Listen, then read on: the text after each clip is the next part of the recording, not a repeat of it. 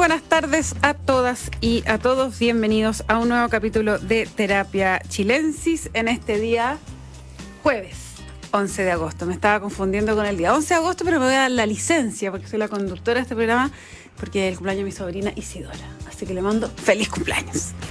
Oye, Feliz cumpleaños. Eso, eso es como eh, de las radios de antaño que uno mandaba el cumpleaños a la vecina. Sí, la- pues, no, todavía, pues, Tiene que ser todavía, Pero sí o no, Sí, Sí, Todavía, la- la- a la comunidad. aquí en su, mucho. en su radio amiga Sí. mandamos feliz cumpleaños.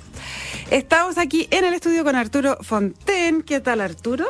Muy bien, ¿y tú cómo estás? Muy bien, gracias. Y tenemos un gran invitado este jueves. Está con nosotros Fernando Claro. Fernando Claro es director ejecutivo de la Fundación para el Progreso y amigo de la casa.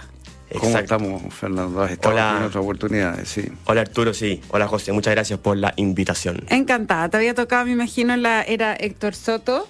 Un Eh, par de veces, Un sí. par de veces, bueno, Sí. inte- intentaremos estar a la altura eh, de esa conversación. Intentaré eh, hablar más lento, mo- modular, que siempre Modular. Me, me molestan que no, Te retan porque que no lo logro, sí. ¿A eso Bueno. se te castigan por eso? Exacto, sí.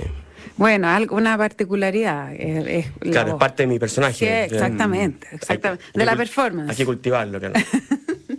Oye, eh, bueno, hoy día en la mañana se produjo un hito político bastante relevante para algunos, porque otros dicen que es lo más deslavado que hay, que no tiene relevancia ninguna, etcétera, así que lo vamos a analizar justamente ese punto. También me refiero al, eh, al acuerdo que finalmente presentaron los partidos del oficialismo, es decir, a Dignidad y Socialismo Democrático, en torno a una serie, a una serie de compromisos de reformas en la eventualidad de que eh, triunfe el apruebo en el plebiscito del 4 de septiembre. Este acuerdo fue una negociación intensa, diría yo, entre eh, estos partidos.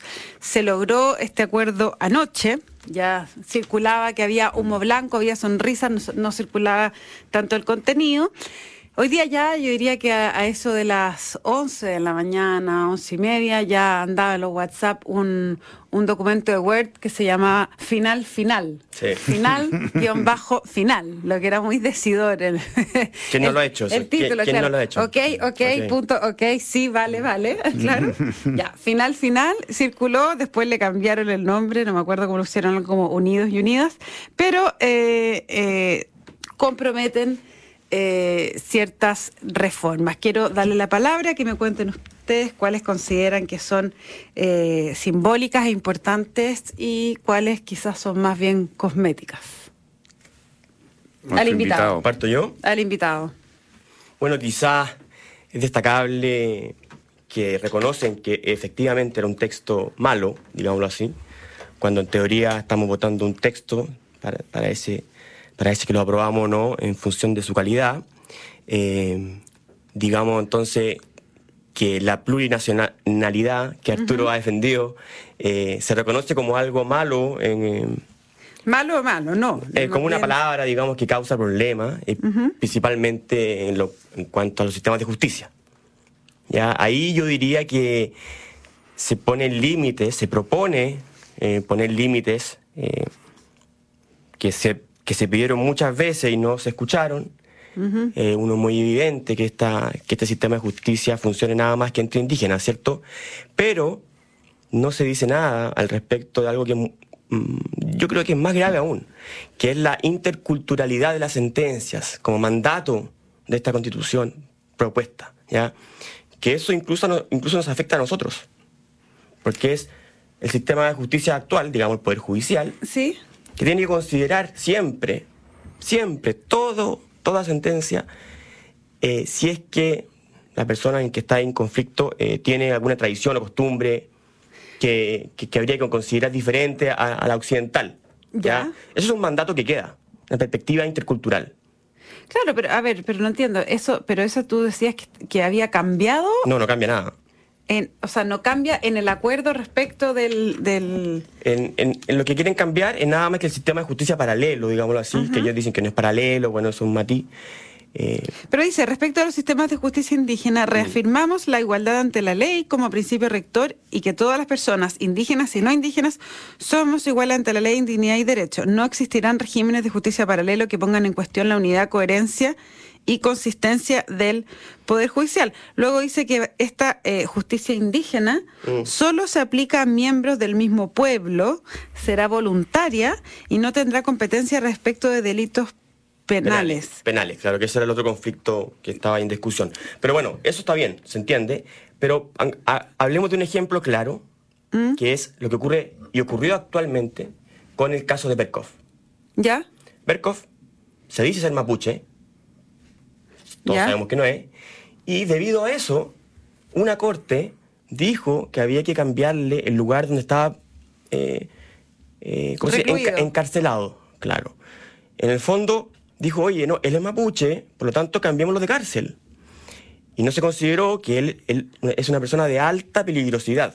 Y se le propuso cambiar. ¿ya? Eso fue una consideración del juez, o digamos de la corte, de sus usos y costumbres, dado que era mapuche, el señor Berkov.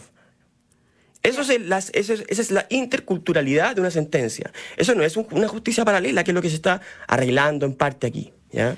Y esto es un mandato que queda en la Constitución. Y va a quedar ahora como mandato obligatorio para toda sentencia. Y eso es muy complicado. De, o sea, qué mejor, qué más claro que Berkov. Se dice Ahora, mapuche, sigue estando, siendo que no es mapuche. sigue estando preso. O sea, no es que no es que se le juzga en, en otro sistema penal ni nada. Que él- No, pero es lo mismo. Se le, se le cambia el lugar de donde está recluido, siendo que pues, es una, una persona que o es cuando o se sea, puede aplicar en dices- tú diferentes dices lo mismo, como dimensiones. cuando al Machi Celestino se quería que se le diera permiso de salida para hacer su regue eh, en consideración de su de su cultura. Claro, son, es son diferentes Ah. dimensiones. Una puede ser dónde está recluido, dónde, cu- cuánta pena te den, diferentes cosas, Mm. en las cuales el juez tiene que tomar en consideración. Eh, entonces, bueno, obviamente eh, lo que se corrigió acá era algo evidente. Pero, pero, ya, pero yo creo que es, un, es, una base, es un avance en términos de, de la crítica que se le hacía a la plurinacionalidad, este, este compromiso de acuerdo. Ahora, otra cosa es que ya también vamos a hablar de eso, que después el, el presidente del Partido Comunista, no, no- no después, en el mismo acto, exacto. claro. haya dicho que bueno, sí, pero nadie sabe si esto se va a hacer. O sea, porque hay un mandato popular, esto tiene que ser un debate popular, porque el mandato popular es el, el proyecto constitucional como está, ¿no? O sea, eh, de- de- en el mismo acto salió quitarle el piso al acto. Nunca, nunca nadie más rápido, ¿o no? Sí, a ver, mira, yo lo primero que, que diría es que me parece que el, el acuerdo es importante. O sea, que hay, hay. Esto es un hito importante, no es una cosa trivial o simbólica.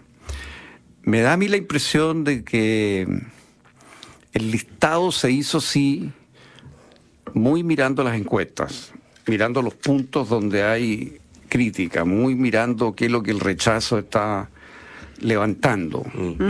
Eh, y hay temas importantes que, como no están en la primera plana, No están tocados no aquí. se dices tú. tocaron, pese a que en el largo plazo son tanto más importantes que estos. Esa sería Ahora- mi crítica. Ahora, dice el acuerdo que son estos puntos y otros que pudiesen y otros surgir. que vienen, sí, Ah, o sí, sea, sí. Y se, se alude algo indirectamente al sistema político donde eh, hay cambios que no se incluyeron y que uno Claro. sospecha que van a venir, digamos, ¿no?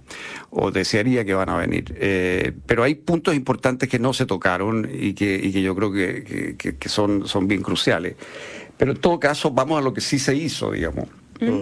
Y yo creo que el tema, de la- hay- yo dividiría, dividiría en dos. Uno, hay algunas disposiciones que a mi juicio por lo menos son simplemente aclaraciones para una lectura de buena fe del texto. Una lectu- lectura razonable del texto conducía a esta conclusión. Por ejemplo, lo habíamos dicho muchas veces en este programa, el tema de, del consentimiento indígena era para las ATI, lo dijimos muchísimas veces Sí. en este programa, al interior de las ATI y no era generalizable a cualquier Las ATI derecho. son las autonomías territoriales indígenas. Indígena, que- exacto. Entonces, la- la- el consentimiento indígena se refiere a, temas propios de, las, de, ellos, de ellos dentro de esa autonomía.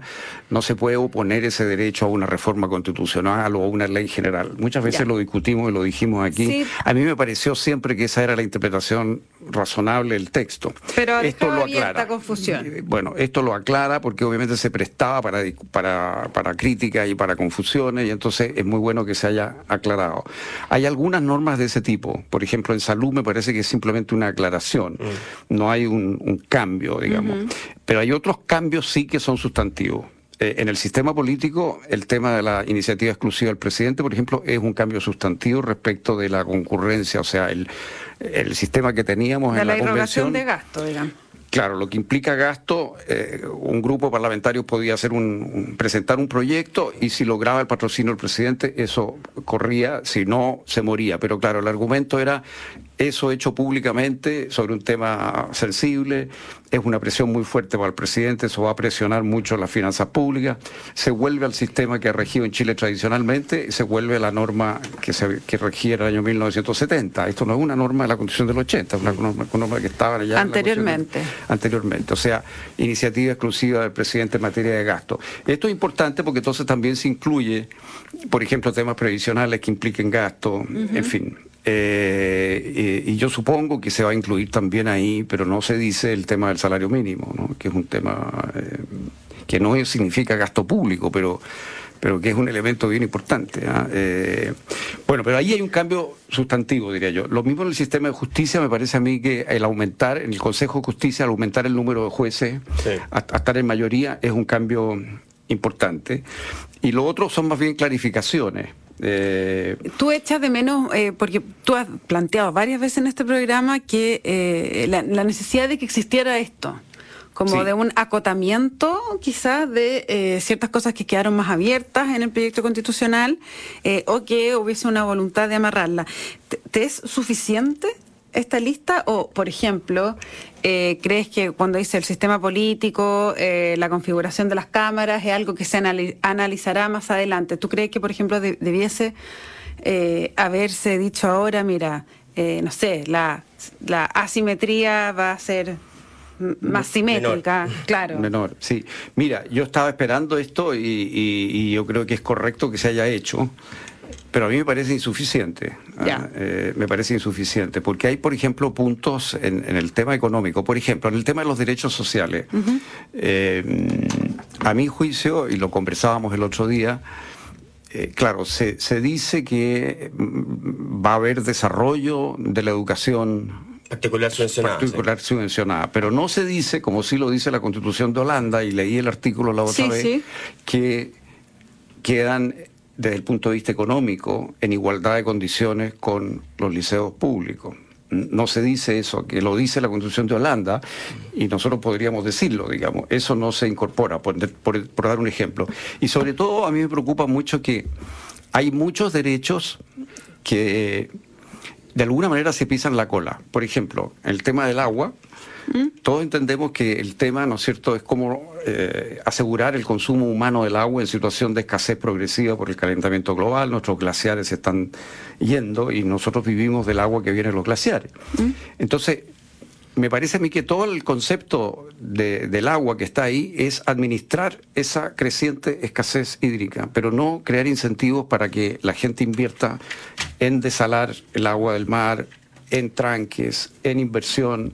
Entonces, me parece que eso pasa ahí, pasa en minería, pasa en la garantía del empleo, se garantía garantiza el empleo con salario justo, qué sé yo, pero la huelga sin límite y con prohibición de que la ley establezca esos límites, porque eso es una innovación importante, obviamente conspira contra el propio proyecto del empleo. Entonces, mm. me parece que hay ahí un nudo en la parte económica bien bien complicado que no se abordó. Una desarmonía. Sí, sí, como que se pisa la cola la norma, te fijas, se pone un derecho social que requiere crecimiento económico, pero se le recortan las alas a la posibilidad de la inversión. Ahora, pensar que eh, el acuerdo político hecho para esto incorporara detalles así, que no, no son detalles, o sea, en el fondo, mm, hablo de detalles a la luz de la discusión pública hoy día, pero claramente no son ni un detalle, eh, también habría sido como como muy difícil, es como escribir una nueva constitución. No, no, porque yo creo que, bueno, depende de los casos y depende cómo se planteara, pero, pero por ejemplo, por, por dar otro ejemplo, eh, fortalecer la segunda Cámara y darle un poder de revisión general eh, habría sido muy importante. ¿Por qué? Porque resulta que, por ejemplo, el tema de la minería, el, código nuevo de agua, son temas que, eh, y la ley laboral van a ser cosas que van a quedar solamente en la primera Cámara en este momento. bueno, eso de hecho es uno de los nudos de, la discusión de este acuerdo, claramente, el sistema político y cuánto poder darle a la segunda Cámara, porque por algo dice se analizará cómo reformar y no se dice en concreto. De hecho, la reelección presidencial se dice que no se va a dejar de manera consecutiva. Eh, yo creo que una de las grandes causas de nuestra crisis actual, a pesar de que yo creo que el, mundo está viviendo este tipo de, crisis, es... ¿Que no haya reelección? No, que tuvimos reelección y de hecho eh, eh, entrecortada. O sea, tuvimos Piñera, Bachelet, Piñera, ah. Bachelet. Y, y, eso lo encuentro muy malo. ¿A tú eres partero de que una persona sea por presidente cuatro años y se acabó? Yo creo que seis, pero sí. seis. Sí. sin Nunca Más. De hecho, yo creo que el gran rol que ha jugado el presidente Lagos hoy día es justamente debido a que no puede ser ya presidente porque está muy viejo nomás. Porque ya. Pero el presidente Lagos, como expresidente, no jugó un rol de expresidente. Él jugó un rol antes como un candidato presidencial. Entonces era medio responsable porque quería ser candidato. Como que tenía menos libertad, dices tú. No, no libertad. Eh. O sea, en el fondo libertad en términos de que si quería postular a algo, tiene uno se tiene que portarse de distinta manera que si no va a postular a nada. Exacto. Entonces yo creo que bueno. Pero fíjate que hay, yo, yo más bien eh, fui partidario de, la reelección. Ahora creo que el comportamiento del gobierno actual es lo que más ha minado la posibilidad de hacer creíble eso. ¿no? Imposible. Porque se ha jugado en esta campaña de una forma tan desembosada que que claro, eh, uno dice, bueno, puede pasar que los primeros cuatro años no tengan otro objetivo que, la reelección. Pero la idea era que el presidente tuviera un horizonte más largo, ¿no? Eh, hay que pensar que la constitución del 80 planteaba ocho años mm. eh, eh, sin reelección y esto en el fondo son ocho años pero con una elección intermedia. esa era la idea, cosa que el presidente pudiera sembrar y cosechar ¿no? a los seis años o qué sé yo. Esa era un poco la, idea, esa es la idea que está en la reelección. pero eso es lo que hoy día se, cuestiona, digamos, se modificaría en este acuerdo. Ahora, quiero unos minutos breves para dedicarle a que analicemos el, lo de Telier, porque a mí me parece bien impresionante. ¿O no? O sea, a ver, el Partido Comunista es eh, atornilla al revés, o sea, es como parte de su de su genética al estar en las coaliciones de gobierno.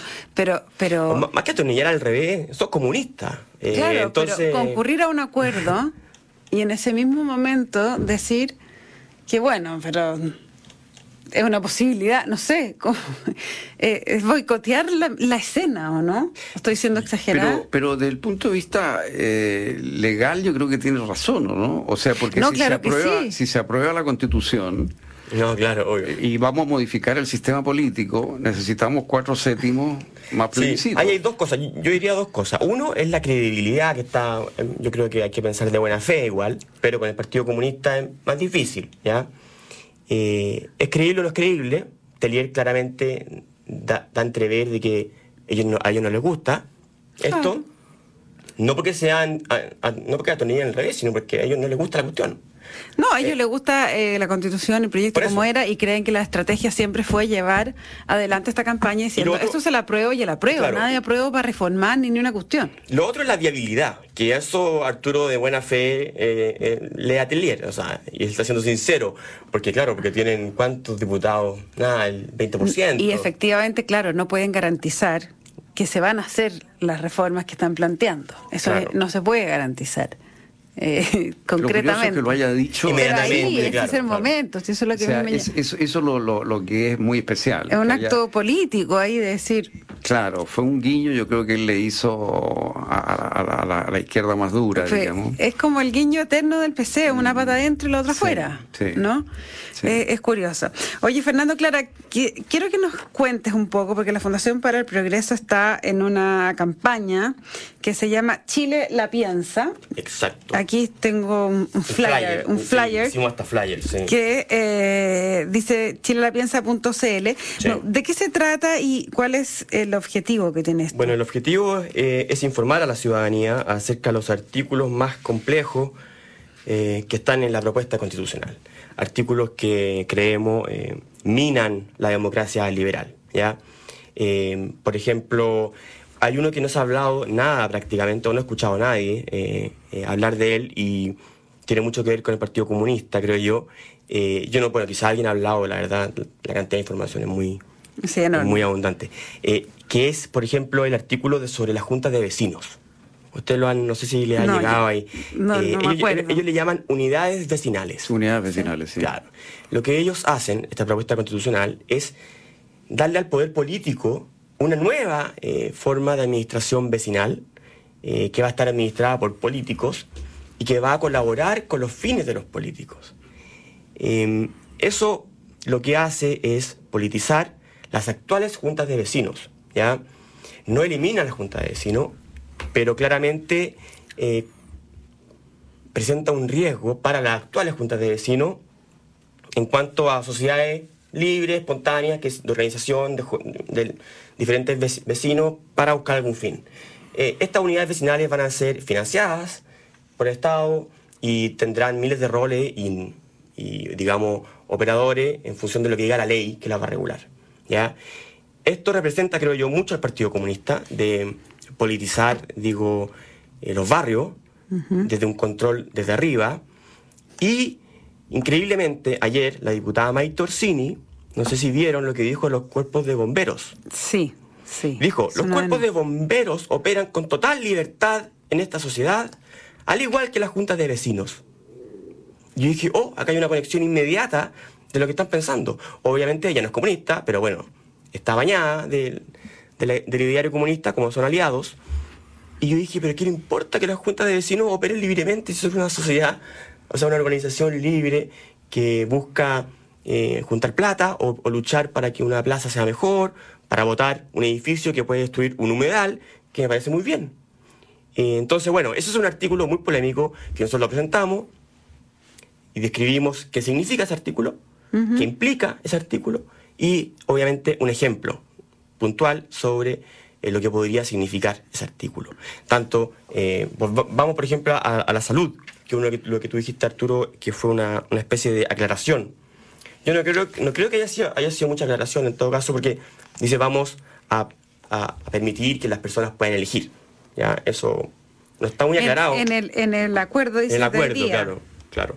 Pero, hay, pero ese artículo, por ejemplo, prohíbe que nuestra cotización vaya a un fondo solidario, perdón, personal, a, un seguro de salud. Eso, eso, lo dejan. Eso no, no cambia. No cambia nada. Entonces ahí Por eso me parece que es una aclaración nomás. Claro, en el fondo sí, ahí estoy claro. Una aclaración de que podrían elegir. Dentro, claro, o sea, podemos ir a una clínica privada. Claro. Que va a estar dentro del sistema y financiar eso con nuestra cotización obligatoria. Podemos tener un seguro privado pero voluntario. Mm. Claro, sí, es verdad, es verdad. Entonces, eso es lo que está aclarado ahí. O sea, no significa que la clínica privada desaparezca. Va a desaparecer, claro. Como tal, como tal, a menos que entre problemas económicos que, puede pasar, digamos, claro, no, pero eso es eh, otra cosa. Pero claro, entonces eh, eh, analizamos ese artículo. Ahora, sí es que es verdad que hay clínicas que dependen absolutamente de la, de la ISAPRE, desaparecen. Esas, esas clínicas van a tender a desaparecer, a menos que haya mucha gente capaz de financiar seguros privados voluntarios cosa que es dudosa. Claro, la ISAPRE en el fondo, las personas que están en ISAPRE, si quieren mantenerse en la ISAPRE, hoy día, o sea, con esta propuesta van a tener que pagar prácticamente el doble. Eso analizamos en un artículo, por ejemplo. Y en educación también, que tú dices, Arturo, que se aclara que los particulares subvencionados van a existir. Claro, es verdad. Sin embargo, no se dijo nada al respecto, yo creo yo, que de la, omisión más polémica de esto, que es que los, que los privados, la sociedad civil, puede abrir colegios pueda abrir establecimientos educacionales. Que esa, esa omisión se hace y se hizo explícitamente porque se rechazó el derecho a abrir establecimientos educacionales, pero sí se les permite a las comunidades indígenas. pero, pero en el recuerdo, perdón. No. no, es que no, lo que está diciendo acá en el, en el acuerdo, ¿ah? estoy leyendo el acuerdo, no estoy leyendo el texto constitucional, dice, eh, la educación como derecho social y en su implementación legislativa se respetará la existencia y desarrollo de la educación particular subvencionada, siempre con pleno reconocimiento del Estado dentro del Sistema Nacional de Educación. o sea, no habla de la educación privada, solamente habla de, o sea, aclara el punto de la particular subvencionada. Claro, pero yo, ¿tú interpretas que esa palabra desarrollo no incluye la posibilidad de abrir una nueva escuela? No, ¿No? No, porque eso, eso se refiere a las que están ahora, que en el fondo que eso es una, eso es una noticia, digamos, no es noticia falsa, pero se dice, se acaba la educación particular subvencionada. Pero que, eso, eso, es una, digamos, una fake news, como le llaman, que, que, van a cerrar todos los colegios. Y eso no es así. El gran problema es que no se pueden abrir. El derecho a abrir. ¿Tú crees que no se puede abrir un colegio? No se puede. Está, está, está prohibido. O sea, no está prohibido yo no lo veo, no lo leo así. Pero Vamos a buscar inmediatamente el, proyecto. Porque se permite el derecho a abrir establecimientos educacionales a las comunidades indígenas. Claro. Pero no a, las personas naturales, a la sociedad civil. Porque, yo lo tomo como que eso es un, énfasis en, desarrollar la cultura y la educación desde un punto de vista de los pueblos originarios. No lo veo como una prohibición. No, porque obviamente obviamente cuando tú explicitas un derecho, eh, es por algo y, rechazas una propuesta. O sea, ¿tú crees que aquí por, el hecho de omitir el tema de la educación... Es como decir, es como decir lo siguiente, eh, extrememos el argumento y digamos, las mujeres pueden abrir un colegio. ¿Y por qué no dicen los hombres? Ah. Mm. ¿Tú crees que por omisiones es como que se niega? Eh, así funciona Así funciona. Yo lo creo un poquito, un poquito exagerada la lectura, fíjate. ¿Ah, no, no, no, me resulta razonable. Eh, pero argumenta en contra de por qué tú explicitas que una mujer puede abrir un colegio y, no el hombre. Bueno, pero es que eh, aquí hay un esfuerzo, y, a mi juicio muy valioso, de recuperación de, las culturas originarias. sí, y, y, mm. entonces yo, yo lo tomo así, como, como un eh, un, subrayar eso, pero no lo tomo como una prohibición a que los particulares puedan abrir. No, no, no, yo no he dicho prohibición. Yo digo, ah. yo no, no es prohibición, es que no está entonces, por lo tanto, una ley que incluso ahora es difícil abrir un colegio porque hay que inventar, hay que justificar que hay una demanda insatisfecha, una cuestión rarísima, hoy día. Eso no debería existir. O sea, si yo quiero abrir un colegio, Waldorf, para ponernos hipster alternativo, ¿Mm? ¿por qué tengo que justificar que hay una necesidad. Que hay una necesidad. Eh, eh, en, la Constitución debería hacer. Ya, pero eso tú estás criticando la legislación actual. Eso debería, sí, lo que pasa es que la Constitución. Sí, o sea, obviamente que hay, yo creo que hay leyes inconstitucionales todavía. Eh, entonces, la Constitución debería prohibirle al Estado que te prohíba abrir un colegio nomás. Así es simple. Obviamente que tenga. Ya, pero tú te dices no es que esté prohibido. No, no, no, no. Ah, no, no, no. Que se entendió mal, ya. No, no, no. No, es que, bueno, obviamente, debido a eso, el ciudadano común, que no es indígena, queda desprotegido frente al poder político. Ya, porque por la vía de la ley pueden ponerle tales trabas que en definitiva no se pueda abrir de hecho un colegio. Y ahí uno, no puede apelar a la Constitución, como derecho constitucional, a abrir un establecimiento educacional. Ahora uno dice, el Sistema Nacional de Educación promueve la diversidad de saberes artísticos, ecológicos, culturales y filosóficos que conviven en el país. Dentro de eso uno se podría amparar para abrir un colegio... Sí, reconoce la libertad de enseñanza. También, Montessori, dará oportunidades. Sí, sí, bueno, eso después va a quedar todo... Todo, todo condicionado al currículum mínimo y todo, pero, pero bueno, eso es otra discusión más detallada, pero, pero, pero obviamente si si se reconoce a un lado ¿Por qué no se hace explícito para todos? Todos deberíamos. Oye, Fernando, ¿y cómo ves tú eh, la posibilidad de que se escriba, si es que ganara el rechazo, un nuevo, una nueva constitución versus mantener la actual? Porque la votación del Partido Republicano contra los cuatro séptimos hace pensar de que el Partido Republicano por lo menos se va a jugar por mantener la constitución actual. Bueno, son muy pocos, son 15. Eh, pero no, yo creo que obviamente la política tiene que hacer su trabajo y es inviable, creo, no, no seguir con el proceso constitucional. Creo yo, con una nueva convención. De una nueva convención. Sí, sí, creo yo, pero hay que, yo creo que hay que plebiscitarlo, o sea, hay que plebiscitarlo, sí. Se partir todo el proceso de nuevo, ¿no? Claro, con toda alternativa, ojalá con expertos, ahora que están siendo mucho más escuchados y respetados. Los... la revalorización de los expertos. Ya, pero tú crees que... Oye, no ser- mencionamos eh, al pasar, pero vale la pena a- antes que nos vayamos mencionar que otro de los puntos importantes del acuerdo es que se establece el estado de emergencia. Así es. Ah, claro. Después de, eso se llama aprender del, ¿no? Sí, eh, eh, de, de la, de del la práctica, del porrazo. Pero eso es un detalle, pues, José, también. ¿Ah? Tú decías que, era difícil pedirle detalles al acuerdo. Eso es un detalle. No, claro, pero a lo, lo que me refiero es que, eh, como bien dijo Arturo, este, este acuerdo recoge los puntos que están muy en el debate hoy día, porque son los que se están conversando, etcétera. O sea, el sistema político, el sistema de justicia, plurinacionalidad, y esto de los estados de, de catástrofe eh, es por la contingencia que. Por eso, Sí. a, a lo que yo voy, sería difícil que este acuerdo político trajera un Todo. apartado sobre qué pasa con el agua y las formas que está No, claro, la claro. coherencia que tiene en, en una u otra parte. Eso a lo, a lo que voy es que requiere un trabajo mucho más profundo. Mm. Sí, Eh, pero la segunda, la segunda cámara, digamos, Eso- podría haber eso se sido echó de menos. fortalecida y, y en forma más explícita, y eso me parece que es una, una falla.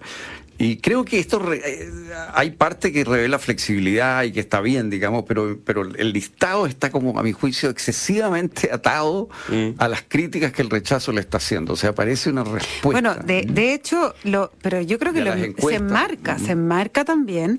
Eh, justamente en eso, porque en la introducción del acuerdo dice algo como esto casi que es aclaratorio de no, no usa la palabra fake news, pero pero algo por, por el estilo de la Sí. desinformación que, es bueno que entonces que se, que se reconozca que no, que no Claro. son fake news los Claro. que ha llevado el rechazo a, a, a estar arriba de la Ha- encuesta. Ha habido de todo, de Bueno, lado y lado. de lado y Fake lado, news sí, lado y corren eh, para todos lados y por eso es interesante que haya eh, prensa seria y libre para poder aclararlo. Claro. Fernando Claro, muchísimas gracias por haber venido esta tarde a conversar con nosotros aquí en Terapia Chilensis. Arturo Fonten, como siempre, un placer.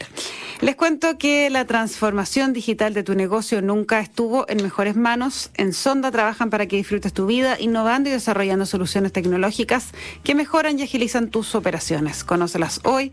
Sonda Make It Easy. No se vayan de nuestra sintonía porque viene a continuación información privilegiada al cierre y luego sintonía crónica Epitafios junto a Bárbara Espejo y Rodrigo Santa María. Y para seguir con los temas constitucionales, a las 21 horas de hoy, reconstitución con Paula Escobar. Hoy conversará con Francisco Zúñiga. Que tengan todos y todas una muy buena noche y nos encontramos mañana aquí con más terapia chilensis. Que estén Muy bien. buenas noches. Buenas noches y también chilelapiensa.cl. Ah, su propio Eh, comercial. exacto, constitucional. Está bien, Gracias. José. Gracias, Arturo. Gracias. Chao, chao.